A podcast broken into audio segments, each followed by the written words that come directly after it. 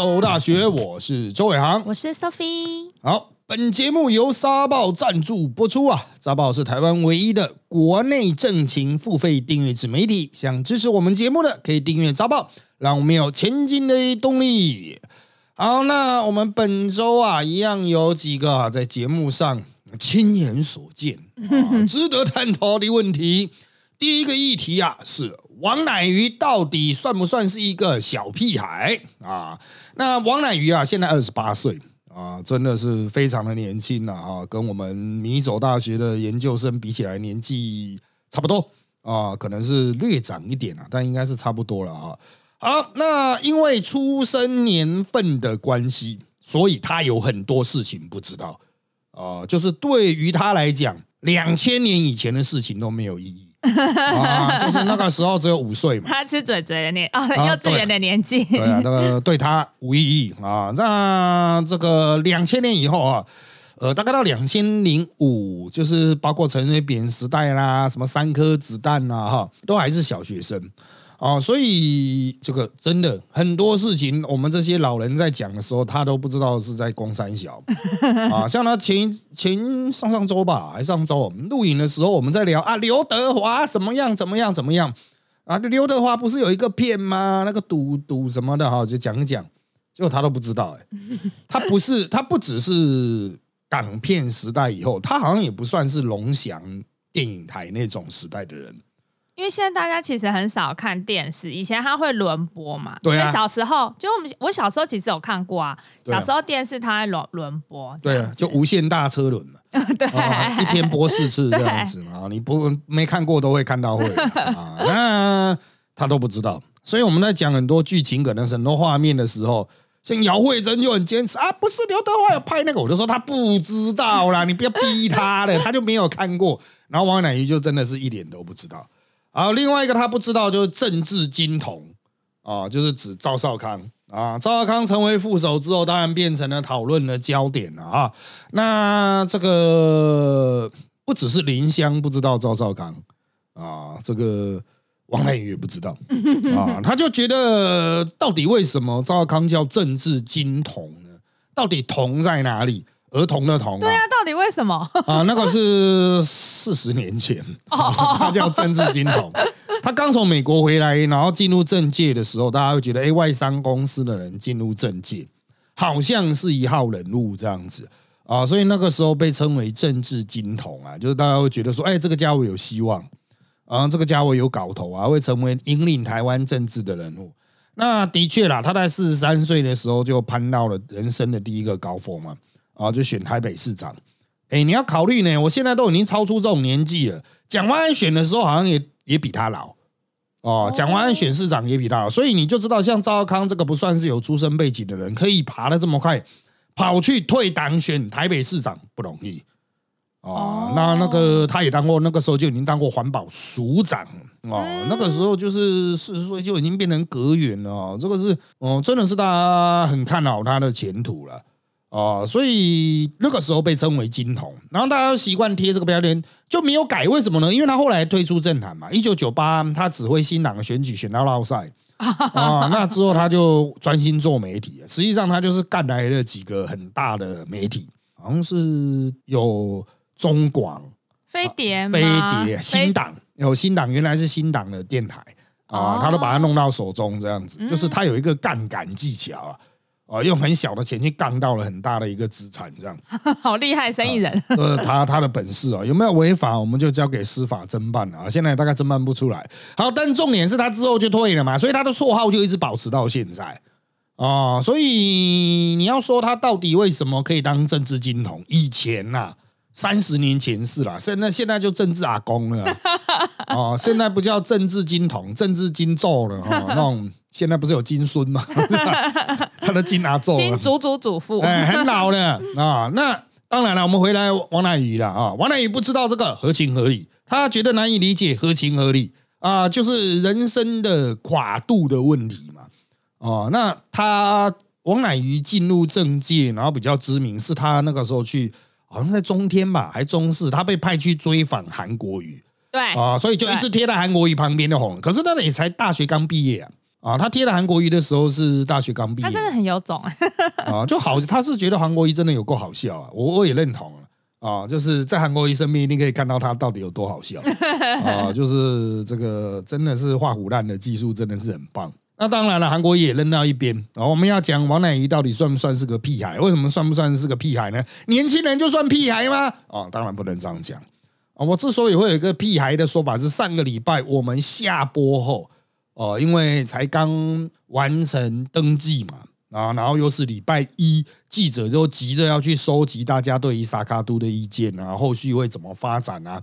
好，我们一离开电视台的棚，我们才走到外面，电视台的外面，那外面就有至少三组记者在读访，哦，就是我们有六个来宾嘛，啊，那就少三组记者，就各家的机器去赌他们要赌的。那我也有被堵了，哦，就是我有一台，然后我就在那边讲。我在讲的时候，我可以看到其他两组，因为我们一定不会是在，就是不会隔开啊。我们一定不会是挤在一起，我们一定是分散，所以我们可以就是镜头一定是照相啊，就是镜头就是摄影师一定是彼此背对啊，摄影师一定是彼此背对，所以我们就可以看到其他人嘛。啊，就是我可能在六点钟方向，有一个在一点钟，有一个在三点钟或四点钟方向这样子。然后呢，中间是花圃啦，中间有一个花圃，就是有那个水泥扣起来的那一种啊，就是比较高一点的花圃嘛。然后我就看到下播的王乃瑜啊，正事不干，他就在那边走花圃的那个边边了，就是那个水泥水泥围墙的那种花圃啊，他就在那边走。干，那不是幼幼稚园？小屁孩的行为吗？我儿子到现在还喜很喜欢走，他认为那个是独木桥。但是啊，他是一个二十八岁的主播啊，他也在那边走，而且你要注意，他是穿那种播报装，嗯，高跟鞋吗？就是有有跟的，然后是窄裙，嗯，然后他就在那边走，那个也蛮窄的哦啊，大家有空可以去一电视外面看一下 啊，这个窄窄的一个，他就在那边走走走。走一走，都差点掉下来，你知道吗？他不是很会走的人呐，走走，都差点掉下来，他差点掉下来，后面就还有一个 A D 这样子。然后老师说关那个 A D P 是 A D 就是那种现场拍摄的助理，执行制作啊，也不是他的 A D，那个 A D 只是刚好在现场而已，看到他在走，赶快在后面保护他啊。然后我从我眼角的边边就在看到他在那边走来走去。我现在其他受访名嘴有看到，干这种就是来干扰，你知道吗？我们在专心讲话，然后有一个人一直在那边表演魔术马 戏团啊，抛接三颗球这样子，你他妈啊！当然了，后来这个我受访完就走了，我都不知道他在那边继续走，他还在继续走，但最后结果是怎么样我不知道啊。反正他就是一个很 happy 的人，很有偶像剧的画面。哎，对对对对对，就是如果你可以看到他台面下的这个情境，你会觉得啊，这就是标准的完美啊。偶像剧的那种女主角，对啊，漂漂亮亮、可可爱爱这样子，对啊。可是我还是要强调，她开路之前压力都很大，就是开路之前就在同一个花圃蹲在花圃旁边，哦，非常的忧虑这样子。哦，录完之后就耶，就开始在那边。所以花圃是他好朋友，对，就是小屁孩。啊，小屁孩，好，接下来我们就来看这个今天的主题：上一夫不能讲第二弹啊！我们上工成为我们啊第一次的标题重复啊的代表。好，那为什么会上亿夫不能讲了？这要从一段新闻开始说起，我们就请 Sophie 念一下。民众党不分区立委参选人黄国昌二十七日在脸书发布二零二四立委选战募款五百计划。他今天受访说，民众党是缺钱又缺资源的政党，募款结果出乎意料，在很短的时间内达标。根据科办统计，昨晚募款总共超过新台币八百万元。好的，实际上八百零五。啊，那他们出了一个包，就是他们的每日单日进款上限，银行都会去框一个框，哦，就是最大是五百万，他不会让他无上限这样会啊，嗯，啊，你会觉得无上限那个是框很大，比如搞框五千万，他当天五百万爆了之后，就赶快叫他们捐到柯文哲的专户里面，嗯，啊，这个总统专户，要捐了三百多，但说实际上有一千四了哈，的确是募到不少的款啊，但是选举够不够烧呢？哦，我刚才有提到嘛，他好像有三百万进到柯文哲专户，对，那只能柯文哲用。进到民众党专户五百万哦，嗯，依照民众党现在一天烧一百万哦，呃，这个二十七号到现在哈，已经烧完了 啊，你就知道选举说靠腰啊，那那小党怎么办啊？小党就不要做那无意义的事情了啊，就不要尽量不要花钱了。所以很恐怖呢。柯文哲说他们党只剩三十三千六百万啊，那如果加八百万的话，那四千多万。你就说啊，基本运作应该可以，是的。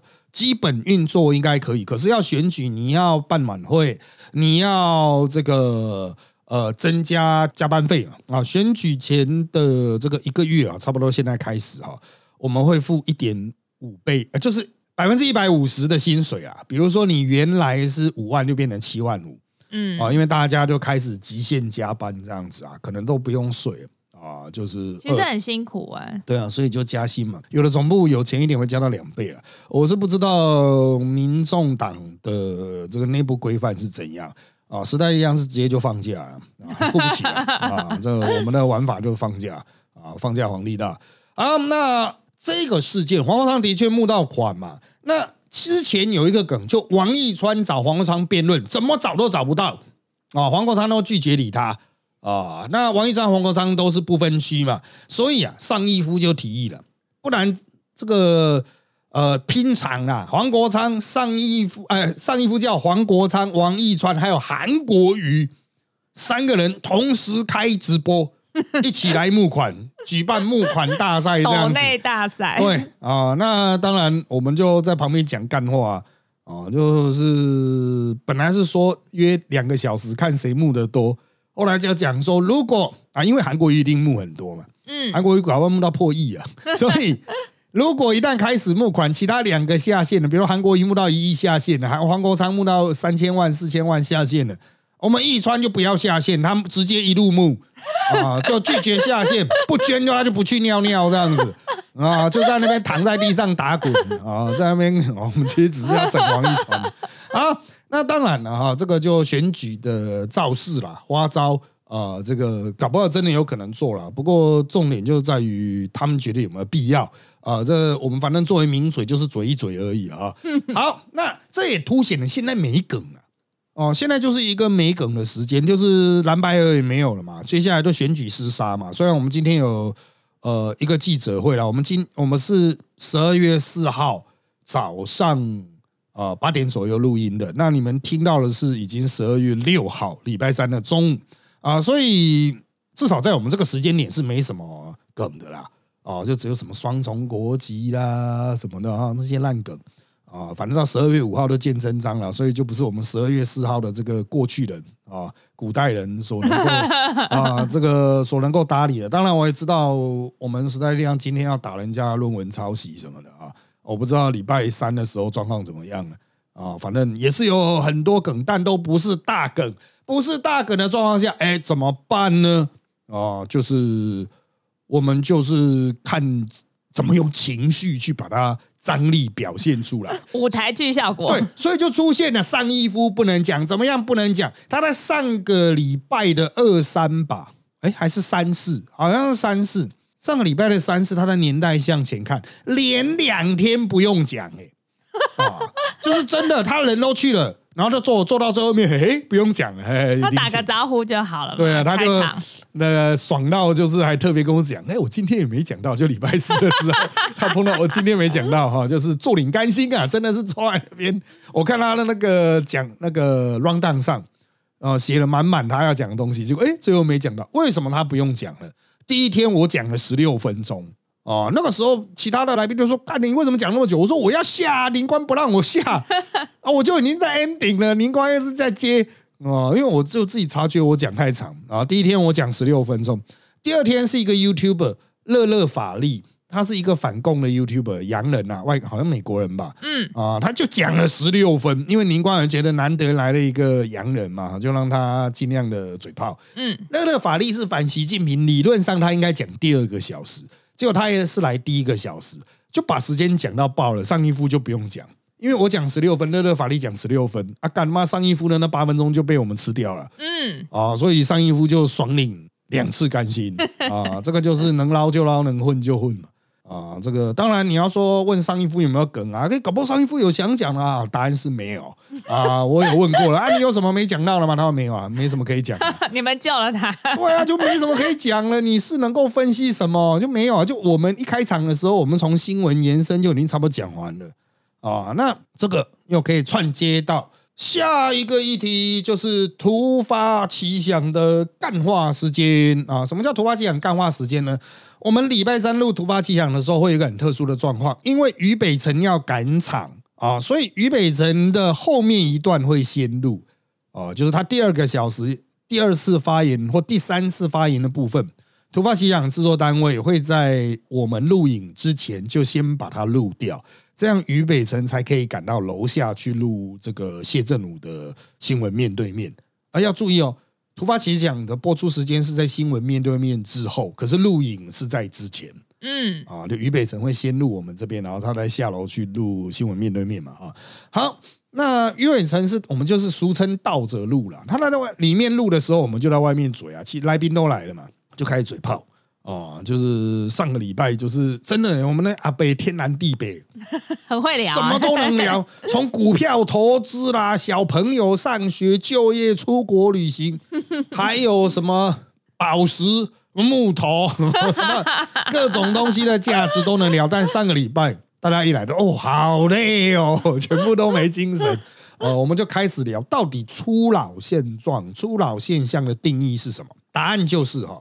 可能跟年轻人很像，上班没精神，下班火起来 啊！那年轻人有人说：“我也是这样啊，这算什么初老？不是初老，这好像是正常人类都是这样。可是呢，啊，我要说这些家伙啊，不能讲家伙，这些同事，这些名嘴，大家其实都算是社会这一方之霸。年轻的时候都是很拼的啦，都不会上班没精神。我今天上班就是要来战。”啊，战战战战到最后一刻累了回家啊，这个是大家的战斗精神。但是到了一定年纪之后，就上班时候干好累哦，哦好累啊，这样才是正常人。这样一路赢一路玩你哦哦，炸哦炸哦，拜拜拜拜加崩哦，干妈每个 这这个 HP 都满了。这个所以哈，对于我们来说这是初老，年轻时一上班很有干劲，今天就是要出来啊拼场子做做大事业。啊，到了一定年纪觉得干好累，可是年轻人是二十岁就老了，所以各位可能就比较难成为社会贤达啊。呃，这个太太太容易进入，太早就进入一个老人的状况 啊。这样拿 good 啊，这个请各位如果还年轻的时候稍微有点拼劲了啊啊，我们是已经开始鬼混了，因为我们最近也在加班啊，就超终点啊。我原来大概一个月礼拜录六到八小时吧，啊，有的时候就录六小时，啊，其实有到八或九啊，可是现在有时候会到十一、十二，我觉得干好累哦。那情绪张力太大了吗？呃，应该就是单纯想耍废而已。我只想像上衣夫那样领钱，我不想讲话。如果让我让默默坐在那边，我排最后一棒，哎，时间到了，没有我的干的很爽啊。啊，可是很难。像我上个礼拜我加入一个静电视，它只有三个来宾啊。等一下我们会讲到，就有两个来宾吵起来，我就不用讲，就讲到最后面，张委员就讲说啊，周老师都没有讲，对，爽哦，就是呃，这个我就做公道伯，公道伯就像马英九一样 不用讲话，微笑。对，好了，回来阿伯的这个闲聊了啊，这个宝宝。上个礼拜又回来了。我之前有说上上礼拜休假，阿伯很失望啊，还和张委员被歧视，怎么突然换一个男的，然后把他赶走啊？没有啦，啊，我们很欢迎委员啊，理性派的啊。好，宝宝休假回来啊，大家都在问说啊去哪里啊？他啊不好意思就没有讲这样子。好，当然啊，他一来还是说啊，大家不要再骂我们了，整天都被骂，已经被骂三天了啊，因为现在哈蓝绿加上时代力量都在围殴民众党。啊，因为蓝白破局之后，蓝营翻脸嘛，嗯，然后绿营就追着他的副总统打啊，吴新颖，因为吴新颖很有梗嘛，那个留学回来的嘛，哈，洋里洋气的，中文讲的不好，应该是国语讲的不好，台语加台语很好，台语加英文就 L A Boys 那一种，而且年轻人也不知道 L A Boys 是什么，就黄立成、黄立行了啊。好，那这个民众党一直被围殴，但是你可以发现，宝宝已经放弃了，杨宝珍他已经放弃。哦，就是已经觉得就说啊，算了，就能辩护就辩护啊，不能辩护他就坐在那边傻笑 啊，这个就是已经公务员状态，你知道吗？啊，就他关我屁事啊，反正我领薪水，真的，我就坐在这边，而且他薪水领不领得到？对啊，就 有来有募到款的啦，黄国昌有帮他募了一笔款，应该是有了。上个月还上那个月说那个。呃，这个陈志安的薪水好像发不出来，对，有有一点，对，好像有这个状况，有点紧 啊。好，那当然，阿伯除了跟宝宝聊之外，我们也会去打探最新的消息了啊。那上周真的是没什么有价值的消息，大概就侯友谊喘一口气哦，说终于结束了，他可以自己好好选了啊。这个是侯友谊本人亲自证实，因为他其实一直不想蓝白河啊，可是就是有这个压力嘛。但闹到上周军乐会，嗯。哦，结束之后正式撕破脸哦，大家都爽，就上上周了啊，上上周就是撕破军乐会撕破脸之后就是爽了啊。好，那当然这个从这边就要延伸到军乐会的秘辛我们上周已经谈了一些军乐会的状况啊。那我们在周四的时候哈，呃，就是因为我会去国民党中央党部嘛，啊，就聊到一些军乐会的秘辛啊。因为环宇电视台在国民党中央党部的楼上。是去既去之则聊之啊，就是我个人都是非常怠惰，我跟其他记者不一样，其他记者会特别跑一个新闻跑超远的，林杯是他妈，我宁愿一个礼拜以后去的时候再问。好，那去那边聊到就是哦，我后来才知道，就是本来我们都以为国民党是突然决定去的，但他们是说下午，呃，比如说我见完林涛嘛，哈，大概三点多林涛下楼之后，他们就去开会了。就去侯办开会，侯办开会的时候，他们就说，既然对方一直坚持邀请我们去，我们就先派那个小朋友。国民党说小朋友其实都不是小朋友，就年轻一辈的国民党人先去现场场刊。他去现场场刊的时候，就知道说，哦，他们在楼上找了一间会会议室，然后楼下有租了一个大厅，这个大厅是要用来记者会。那他们场刊之后就确定了战术啊，所以我觉得他们是真的哈，老还是有老的好。哦，就是国民党，我们过去以前接受训练都是这样，小朋友会先去场刊，哦，场刊之后告诉老的说现场状况是怎么样，老的就判断说好，我们攻占哪里，哦，哪边是怎么做怎么做这样子，所以他们去到之后就决定我们要站了一楼记者的那个大厅，嗯，然后郭台铭和柯文哲要侯友谊上去，但侯友谊拒绝，也反而要郭台铭和柯文哲下来。啊，那当然，因为所有记者都在一楼嘛，一楼记者一定期待拍到啊，所以上面那两个就被逼下来。啊，这个就是国民党战术厉害的地方。像是哦，现在年轻人当然会觉得可能不太熟悉这到底怎么做。我来举一个例子像那个马英九有一段时间很喜欢去那个祭拜苗栗的一个马家庄。那后来刘振荣当县长的时候，就把那边还整理啦，盖一条马路啦，盖一个马英九奋斗馆啊，人家都说马粪馆啊的一个纪念馆，这样子拍进马屁，而其实就是一个姓马的人家，跟马英九一点屁毛关系都没有啊，只是迁台很久了。好，那个点哈，就是我去找出来的啊。那我是怎么被指派这个任务呢？就是有一天那个。